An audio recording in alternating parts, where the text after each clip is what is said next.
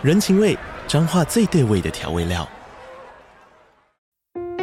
人，你在这端，我在那端，各自忙碌又相互牵挂。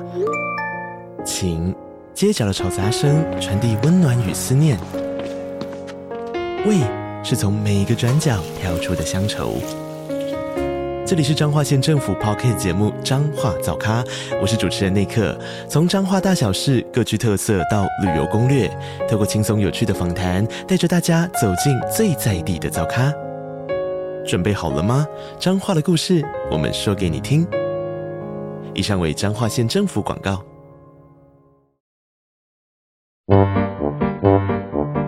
天哪，时间不够，事情老是做不完，怎么办？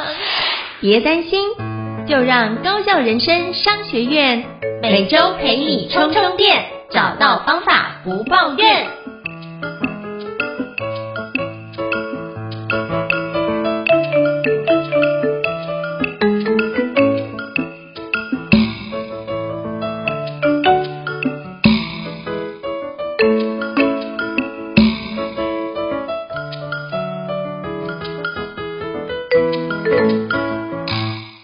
大家好，欢迎大家来到高效人生商学院的新书访谈节目，我是赵英成。我不知道各位过去有没有听过巴菲特所提倡的价值投资法？那包含最近就是是查理蒙格的辞世，越来越多人重新把查理蒙格跟巴菲特的书拿起来做拜读哦。那我觉得价值投资法这件事情呢，我觉得是很棒的。那只是说我最近看到一本新书，我觉得很有趣哦，叫做《逆势的关键：运用修正式价值投资买在股票上涨前》。那我自己也会做一些有关价值投资的一个研究。那我发现这本书真的非常值得大家入手，因为我觉得我们在很多的一个概念之下，价值投资我觉得是一个非常棒的事情。只是说，因应台湾的市场是一个比较浅碟市场，那我们就要思考看看，我们如果运用修正式的一个价值投资，在帮助我们在股票上涨前。能够有机会帮我买在相对低点哦。那今天非常荣幸能够邀请到就是我们逆势的关键，也就是我们的作者陈启祥老师哦。那陈启祥老师也有一个脸书专业，叫做修正式的价值投资，以及相关社团都是担任版主跟团主的一个环节。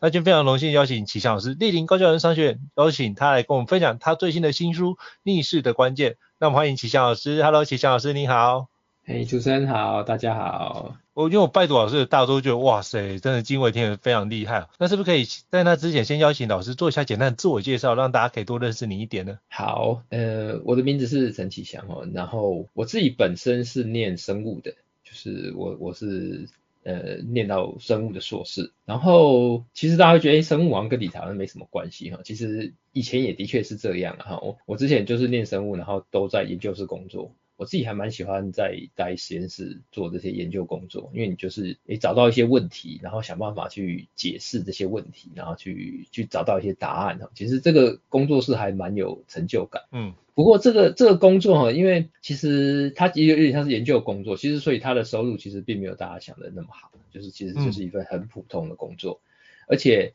它有一个就是因为国内的国内的生物产业其实并没有到非常的。一个蓬勃的状况。如果说你跟电子业比起来的话，所以变成我们的工作收入跟工作的稳定性其实都是蛮普通的。那我大概自己在差不多三十岁左右的时候，发现哎，好像再这样下去不太行。就是哎，存款也没有特别的多，然后就是工作就是就是大概你可看见的未来性大概就是这样。所以我那时候就开始说，好，那我这样子，我我是不是要开始来学习去？研究一下投资是什么样的东西，所以我那时候大概差我三十岁开始，算其实我算是比较晚的了哈，所以就如果说大家在听的，如果你是二十几岁的时候，如果你都可以都可以有机会比我早，更更早去开始这个投资的工作，然后因为我就开开始接触投资，那这部分呢，因为其实我自己是在待实验室的人嘛，然后我们对于研究都是会有一些一些热忱，或者是是一些就是。比较会投入比较多的时间，那我自己就是觉得，我我就我就把这件事情当做是一个我要认真去做的事情，然后就开始认真去研究投资。那这研一研究下去，就发现，哎，其实整个投资的世界是非常大的。然后慢慢知道说，哎，要学东西其实是非常多。所以其实大概也是七八年左右开始才投资才比较稳定下来，就是找到一个适合自己的方式。对，所以其实我觉得大家呃只要是愿意开始做投资，我觉得都不会嫌太晚。嗯，就是总有一个开始嘛，有个开始就都有个开始进度。我觉得老师讲这，我真的非常非常有感受，因为我觉得这件事情，如果你都在那种明明之前我听到一个很有趣的说法是，每次都很期待乐透中大奖的是你，可是你却不愿意下场去买一张乐透，是是是完全不有任何机会的 这样子。所以同样，如果你期待可以透过投资的部分来就是纵横股市，或许你可以思考看，你要开始熟悉这个环节，不是只是那边光看或是当菜篮族在那边听信内线的一个。名牌啊，或是内线的消息，通常我知道，通常是听信内线消息，或是听名牌的，通常都是，呃，刚开始赚到一些钱会很大声嚷嚷，或者是什么去吃好料的，但是赔钱的时候就是完全不讲话，完全当做没这件事情的发生哦。这也是我非常多在菜篮主身上会看到的事情，这样子。是是，这这在的确在呃我自己的朋友圈或是以前的同事里面都蛮常看到的。就可能他对投资很有兴趣，跑来问我说：“哎、欸，我到底要怎么做？”那我大概跟他讲了一些方向之后，就一年后再跟他聊，哎、欸，他连户都没有去开，那就是，嗯，他可能听一听他就算了这样子。我觉得有一些都还是停留在这个层次而已。嗯嗯，对，我觉得这件事情就是一个非常重要克服的一个环节。那今天非常荣幸的邀请到老师来莅临高效人生商学院跟我们聊聊这件事，我觉得真的太棒。那我是不是可以邀请？既然是这样的，我想请教老师。是不是可以跟我们介绍一下，到底什么是修正式的价值投资法呢？以及修正式的价值投资法基本原则是什么？那以及跟传统的价值投资法有什么样的差别？是不是可以邀请老师跟我们分享一下？是，这个其实修正式价值投资是当初，呃，我我我从二零一八年开始，呃，因为我女儿出生的时候，我就请育婴假，嗯，因为想说就是有这个机会嘛，然后来照就是照顾一下小孩。就花点时间在在孩子身上，嗯，然后那时候我开始请育婴假的时候，我我就觉得我怕我自己就是时间都放在小孩身上，然后忘了我自己投资这边要去做的一些努力这样子，所以那时候我就开了一个粉砖，想说，哎，我我如果开了一个粉砖，然后有人愿意去看，那我就会比较有动力去写东西，就等于是一个强迫自己去产出这样子的一个一个方向。那这个粉砖的名字，我那时候就在想说，我要怎么取名字？那基本上我是所谓的，我们是基本面分析的，就是我们看一家公司，诶，去研究投资，我们会喜欢从一家公司的企业的经营的模式，它的它怎么样去获利，以及它未来可能的一些方向去做研究。那这样子，我们这种站在基本面分析的人，就是会比较偏向所谓的价值投资派。嗯，然后我自己看很多价值投资的书，其实。你会发现，呃，可能国外的一些书所提到的一些观念，或者是说每一位价值投资者他他所提出他成功的一个一个路径的是，对每个人来讲，他并不一定是完全是适用的。所以我觉得，基本上你在看这些东西之后，你必须把它内化成你自己的一个心法。所以我觉得，就是我就把我自己的投资方式去做修正式价值投资。那其实它是一个比较、嗯。一个大大的一个概念，那我我我会用修正式的时候，其实是想提醒每每位来看看我粉砖或是看我文章的朋友，都要去修正，呃，到你最最适合你自己的一个投资方式。即使是我我讲的东西，可能你听一听，你会觉得，哎，好像我讲的哪边并不并不并不怎么样适合你。那你也可以去修正，成为你自己的价值投资的方式。所以我我会在粉专前面加修正式的原因，当初是这样子去命名的。那我我我想在这边呃强调的地方就是，你必须去呃把你吸收的东西去做一个融会贯通，去做一个内化，然后产生你自己的修正式。那以我以我的立场来讲，那我自己对于价值投资来讲，我修正了什么？我觉得第一个。传统的价值投资都会，嗯，提倡就是说你要增加你持有的周期。对，那其实当然大家都知道，巴菲特是一个长期投资者，所以他他的很多的绩效都是他长期投资下来所获得的的一个成果。可是因为巴菲特他每季都会公开他的持股的变化，但是如果你去细看的时候，可能有些操作并不是他本人决定的，或是可能是他旗下的经理人做的决定，但是你会发现巴菲特也也是有。呃，比较短线的一个一个操作的一个一个呃记录。嗯，所以我觉得这个持有的周期，你就不一定说你完全看了书说哦，我就是要持有五年、十年，其实可以不必，你可以去思考说，当你去做这这一个投资的决策的时候，你的出发点是什么？比如说你今天你看了一家公司，你预期它明年的业绩会不错，那这样子的话，可能我们在明年当它业绩真的不错，开始反应的时候，其实就已经达到我们投资这家公司的一个满足点了。那么即使即使只有一年，嗯，你还是可以去出场。那这个就是一个修正，修正说你自己从你自己的观念跟你自己的判断去做一个你的策略的修正。所以我觉得这是我自己做的第一个修正。第二个修正的部分呢，就是说，呃，投资，呃，大家在看看所看所谓的投资这些数据的时候，比如说，呃，大家可能会想说，很喜欢用所谓的本益比。好，比较公这家公司它可能今年赚两块，然后现在现在股价是二十块，那可能本益比是十倍，这个大家都知道。嗯，好，但是有有些人就问我说，诶，为什么你会去投资一个今年只赚，比如说一块多，但是它股价现在是一百块的公司？那这样它本益比不是快要一百一百倍了吗？那这样是不是这是一个非常高的高本益比？那你去投资这样的公司，是不是就不符合所谓的价值投资？那其实我觉得这个在在做投资的时候，你必须要能够去看说这家公司它未来的发展。或许这家公司它今年可能赚一块多，但是它明年如果有机会可以赚五块、六块，那它的本益比其实可能就是差不多十五倍、十六倍这样子。那对对于这种一百多块的公司，它能够站上一百多元这个位置，代表它在整它的产业里面是有一定的一个呃特色。就是比如说，它可能技术领先其他公司很多，或者说它的产业的市占率非常的高，那这样的公司市场就不会给它太低的本益比。所以你在在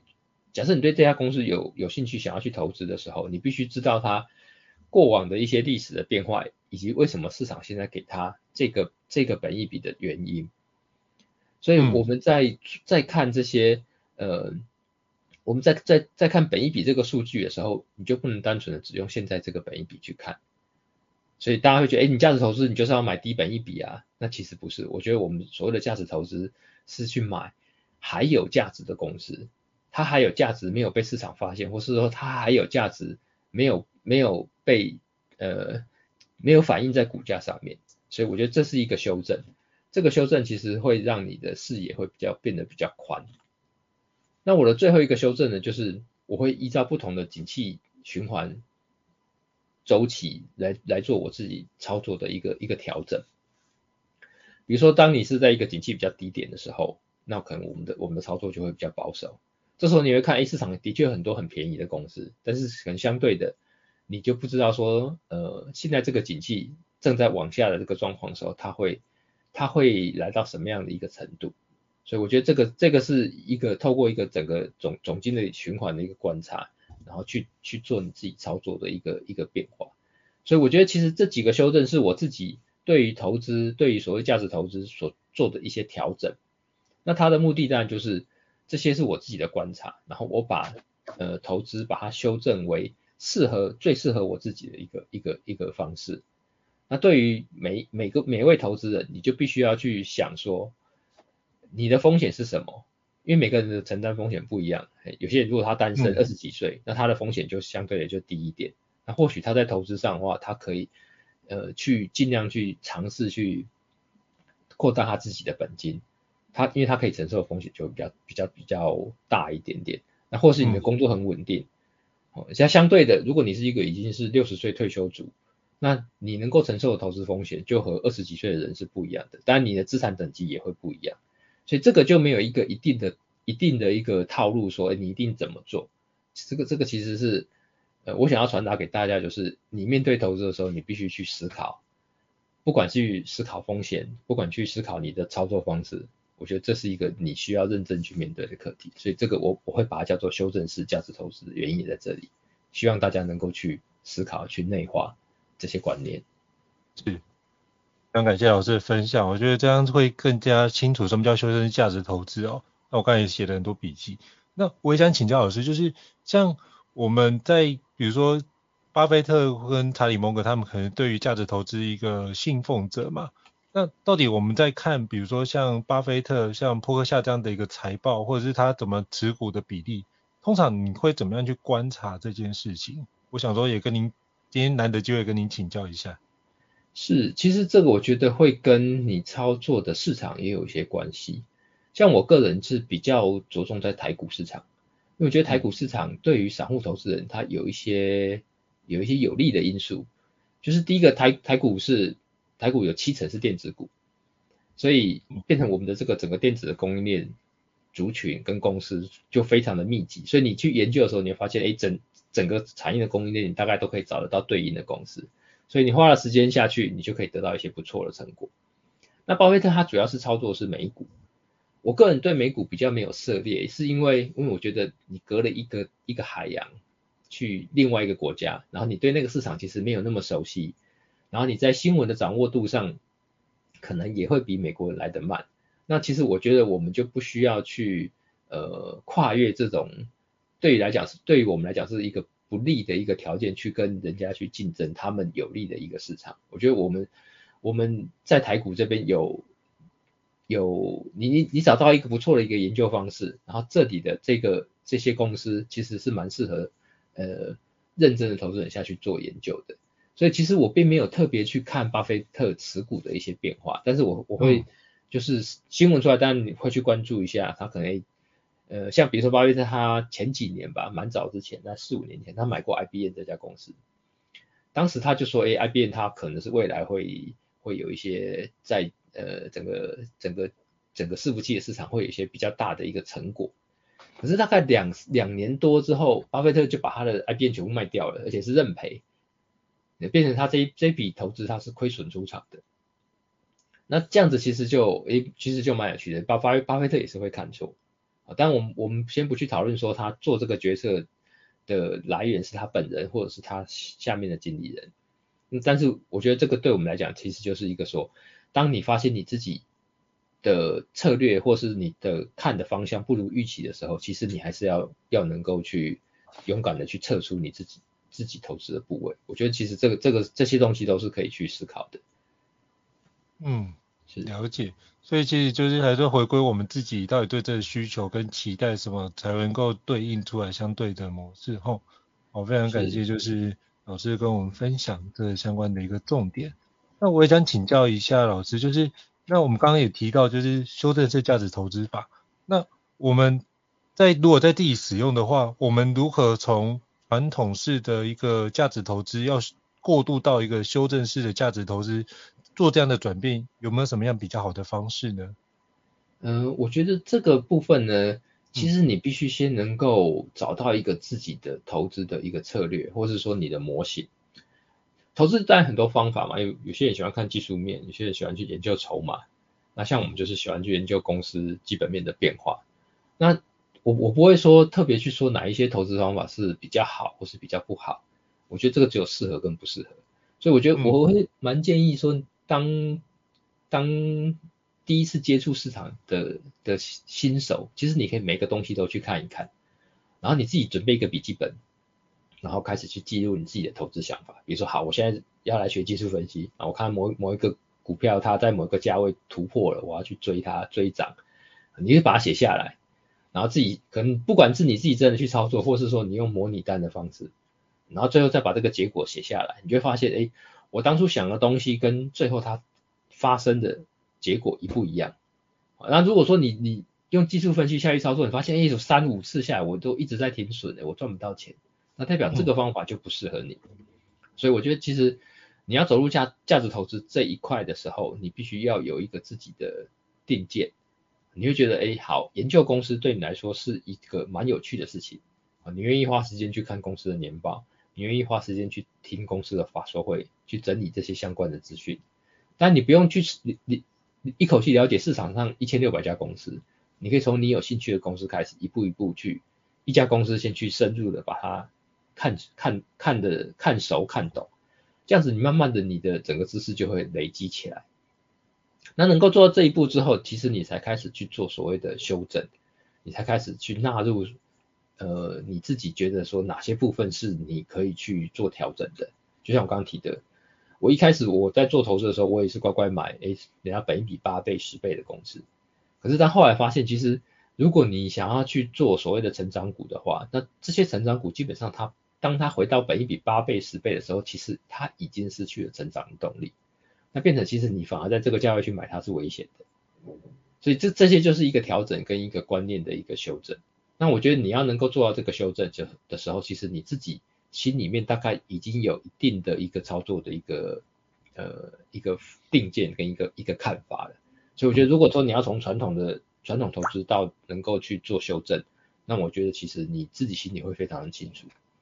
觉得诶我今天看的东西跟我在这几年操作下来已经有得到一些成果，那我可以去做一些策略的调整。所以我觉得其实重点还是在于你能你能能不能够认真去面对你的投资。能不能认真去花时间在这个部分？如果你觉得没有办法的话，那么其实我觉得做指数投资会是一个蛮不错的选择。嗯，了解。所以就还在回归我们的需求，或者我们的操作方式，不一定全部都是必须往这个地方迈进，但是可以当做有理解了之后，才不会就是把手上都是有一根铁锤，把所有问题都当做钉子这样敲下去。我觉得多多了解是一件非常重要的事情，非常感谢老师的提醒哦。那那我既然老师做这么台股这么多的台股研究，我想请教老师，就是在判断跟辨识一些投资标的的时候，我们怎么去识别以及评估有哪些投资标的有潜力呢？或是哪些东西是被低估的？是不是可以邀请老师跟我们分享一下，通常要怎么去判断那件事，以及怎么举相关的一个实例？但不用跟我们讲哪一间公司，是不是可以邀请老师跟我们分享一下？好的，其实这个问题算是一个蛮大的一个问题，然后、嗯，这个我大概可以讲两个半小时以上，没什么问题。所以因为我自己有时候外面一些讲座也会提到这种东西。那我觉得这个投资其实就是一个，我刚刚也有提到，它是一个累积。那今天如果你是一个投资的新手，那我觉得你就是要从日常开始去做一些累积，你开始去收集一些资料，开始去看人家，诶，比如说人家说我觉得这家公司很好，那就问他说为什么他觉得这家公司很好。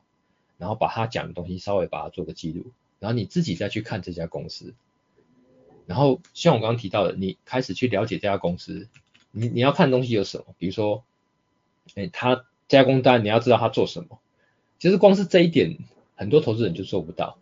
哎，因为比如说你现在去问路上问说，哎，你有没有买哪一家公司？那这家公司做什么？可能很多人会讲不出来，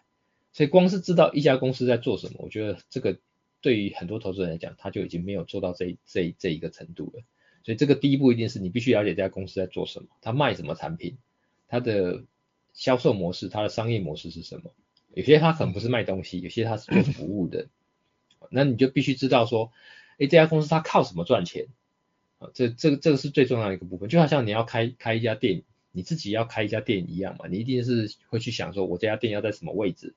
然后这个位置。附近的人潮人流如何？哦，然后资租金多少？哦，然后我要准备多少资金？那我可能的呃回收时间是什么？其实这个在当你自己要当一个老板的时候，你就都会去想这些事情。但是当你要做投资的时候，其实大部分人并没有去想到这么多。那我觉得其实这个就是一个相对危险的的一个一个动作。所以第一个第一个你必须先知道这这家公司它是卖什么。啊，第二个。其实年报上面都会揭露说这家公司它的所谓的销售区域啊，比如说它是卖到中国比较多，或是卖台湾本土本土市场比较多，或是它卖美国比较多。那这个销售区域会影响这家公司它对于它销售主要销售产地的呃一些经济变化。比如说以现在来讲。卖中国公司卖到中国去的公司，它可能的营收或它的获利就会比较差，因为中国现在目目前是在一个景气的低点。相对的，卖美国的公司，它可能这这一阵子就还不错，因为美国虽然说，诶，今年在升息，但是其实目前看起来美国的经济是，呃，还算是一个稳定的状态。那卖台湾自己的话，比如说像服务业、像餐饮业，那你就要去研究它的店数、它的它它展店的状况。哦，那它的客群，所以这些东西都会影响你要研究的一个方向，所以这这些是你必须先去搞懂的。那知道之后的时候，你就再来，你就可以去看说影响这些营运的它的一些变因，像我刚刚提的，呃，它销售的区域的的这个这个国家的一些经济状况，就会造对这家公司造成蛮大的影响。所以这些东西你都可以从新闻，然后还有一些网络上的一些文章去得到一些消息。那等等你拿到这些消息之后，其实你就是再来你就是需要去做整理。所以我自己就会有一个一个追踪的一个标的。我看完一家公司之后，我会把它整理下来，然后把它放到我自己的清单里面。那不代表说你现在马上就要冲进去买，因为现在看的东西可能还不够多。等你的清单它会累积到二三十家公司的时候，你这二三十家公司你大概都可以讲得出来它在做什么，然后它的营运方向是什么的时候，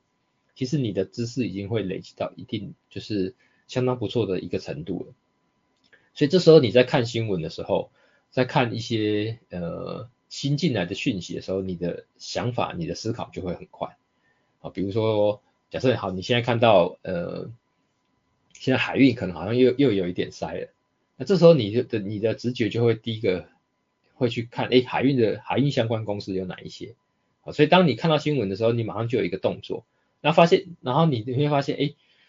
呃，海运的，当你看到海运在塞港的时候，你就去看海运公司，哎，发现他们股价都已经涨一波了，代表它的反应其实更快。那是不是有什么更快的指标去去告诉你这些讯息？这时候你再去查，就发现哦，原来海运有一个运价的的报价的指数。那这个指数它它基本上是每天都会有都会有新的一个一个一个价格出来，那这个反映的这个海运的整体海运的变化，它就更快了。所以慢慢的这些知识的累积之下，你其实你就可以呃对于你的整个投资的脉络就会越来越清晰。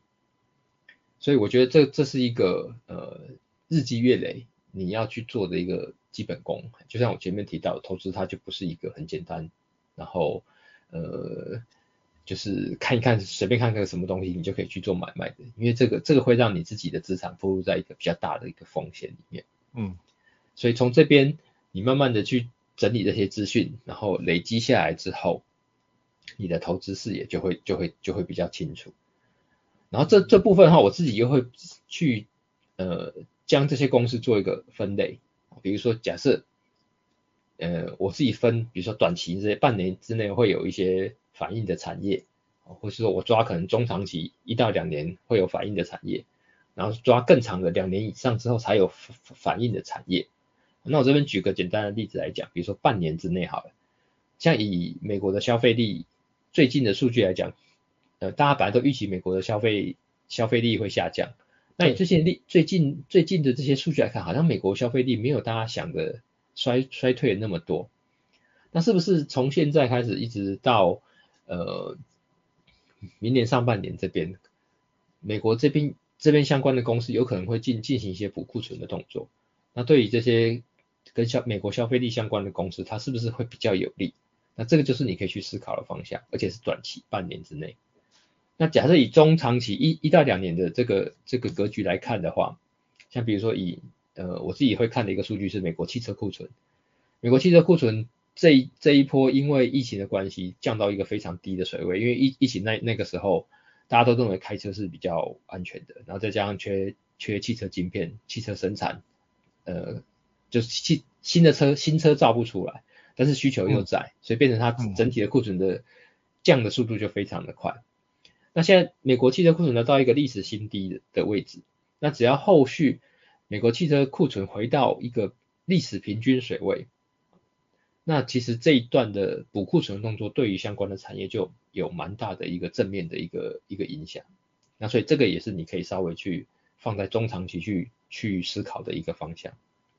那以更长期来讲，那可能比如电子业接下来会有很多一些大的变化，像 AI 现在开始慢慢慢慢开始呃应用在我们可以看到的范围里面了，但是离全面应用其实它还有一段时间。啊然后还有包括 AR、VR 这些东西，哦，我们可以看到一些蛮新蛮炫的应用，但是一样离全面应用，它还是有蛮长的一段路要走，所以这个你就可以放在长期两年之后的一个追踪，你可能不用急着先急着去买这些公司，你可以慢慢去研究它，慢慢去做功课。那其实我觉得这个就是一个你日常里面去累积的的的这些资资讯之后，其实慢慢的你从这里面你就可以整理出哪些公司，哪些。潜在的标的是你感兴趣的，这是每个投资人，我认为每个投资人都要去做的一个一个功课。了解，我觉得这是很重要。就是我觉得刚刚就是老师这边提到的那个，我发现老师是把很多的细致的内容把它做分类，然后去观察到哪些东西其实是潜在的标的，那就是对于那个产业是熟悉。我刚刚听完老师，我就觉得说老师做非常非常多的一个研究，只要对这个东西也要浸泡在那里面，然后熟悉之后，才能够预测这个产业的变化。因为之前呢、我刚好有机会访问到那个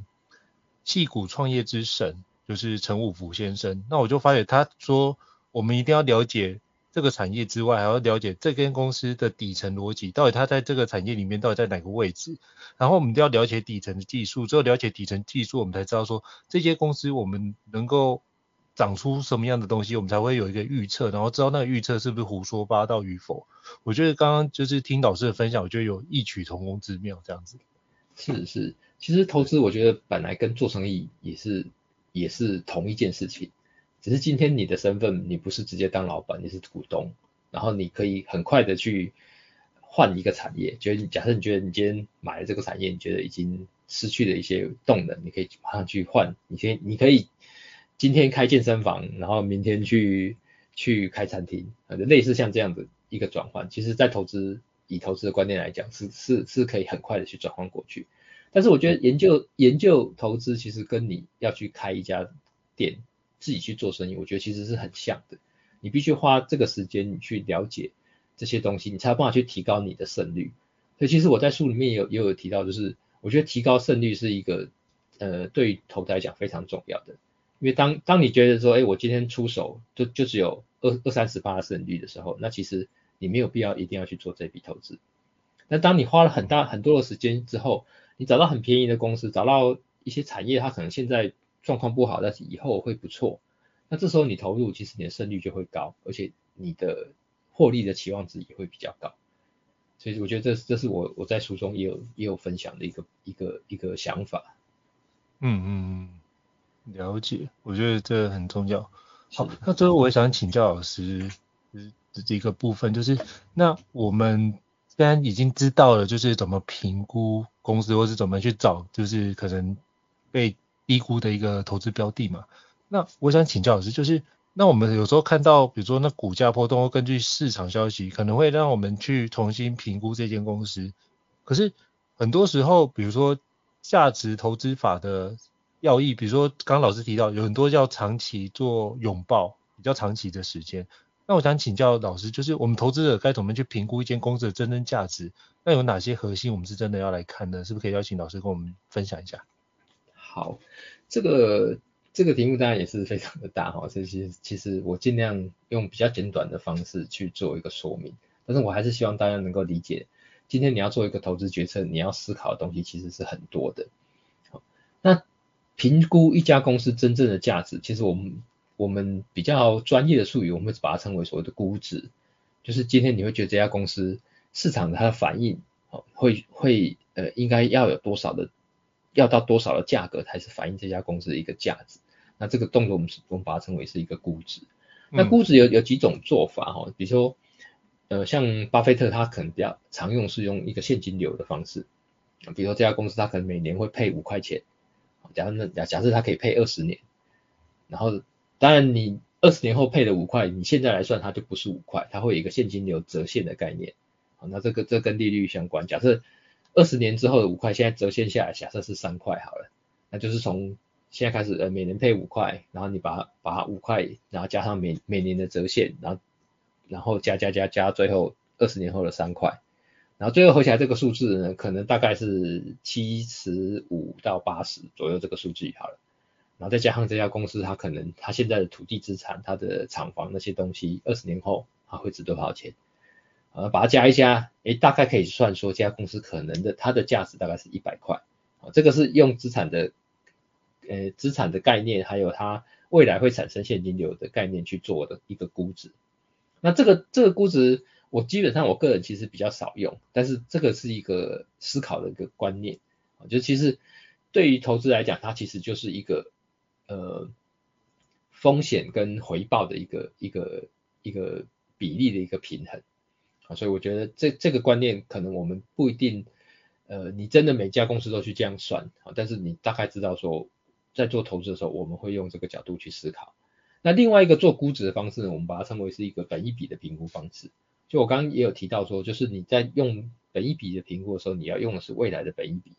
啊，比如说这家公司它可能今年赚一块多，但是明年它可能有一些新的一些订单要进来，那这些它可能在法说会上有提到，它有可能新闻有提到，哦，或者是你知道。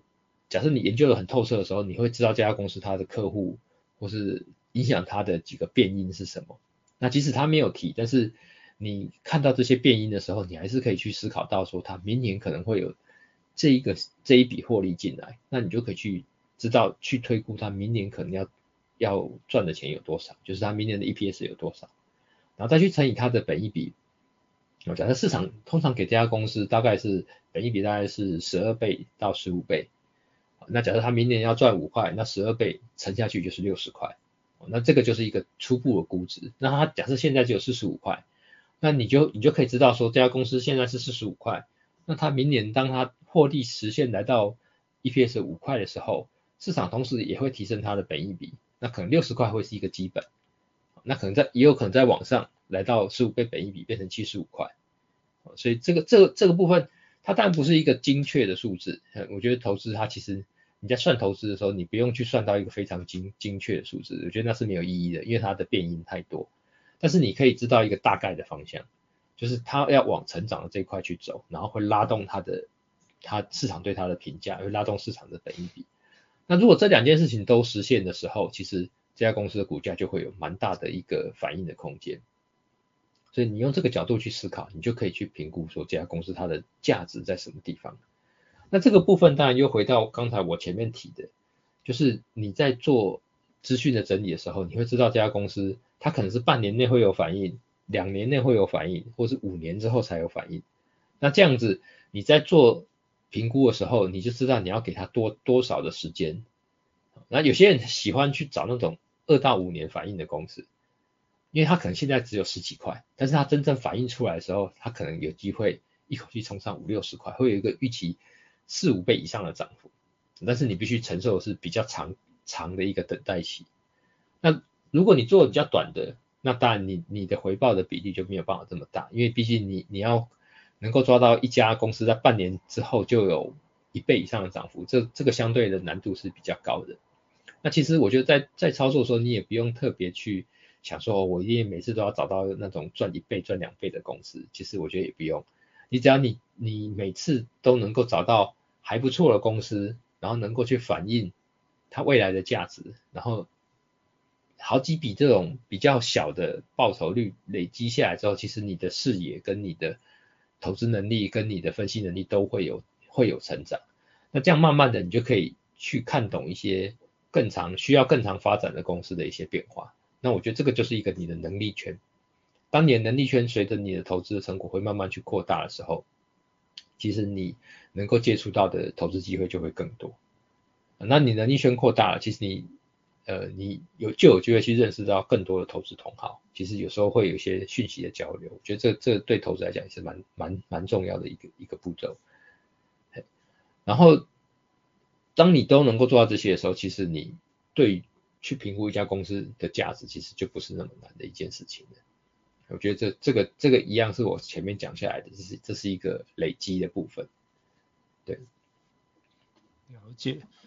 我觉得老师刚刚讲的就是一切都还是就是慢慢的去累积这件事。可是如果是站在一个呃，因为讲到 on right track，就是你做的方式基本上都对，剩下就是时间就如何透过复利等成为我们的朋友。所以我觉得诚挚的推荐大家可以好好去拜读，就是老师的新书《逆势的关键》，运用修正式的价值投资，买在股票上涨之前哦。那我到时候会把这本新书的一个相关的一个连接放在这几个 Podcast 资讯栏位当中，也可以提供给各位听众来做个参考。那包含就是老师的那个相关的一个，比如说脸书的专业。修正式的价值投资，我同时会把这连接放在其中给各位做参考，也希望各位可以，如果你要畅游股市的话，也希望可以透过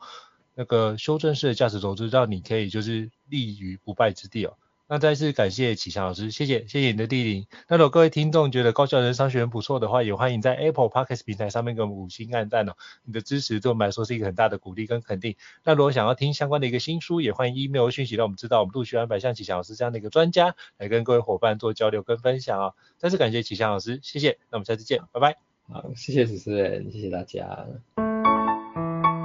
高校人生商学院，掌握人生选择权。Mm-hmm.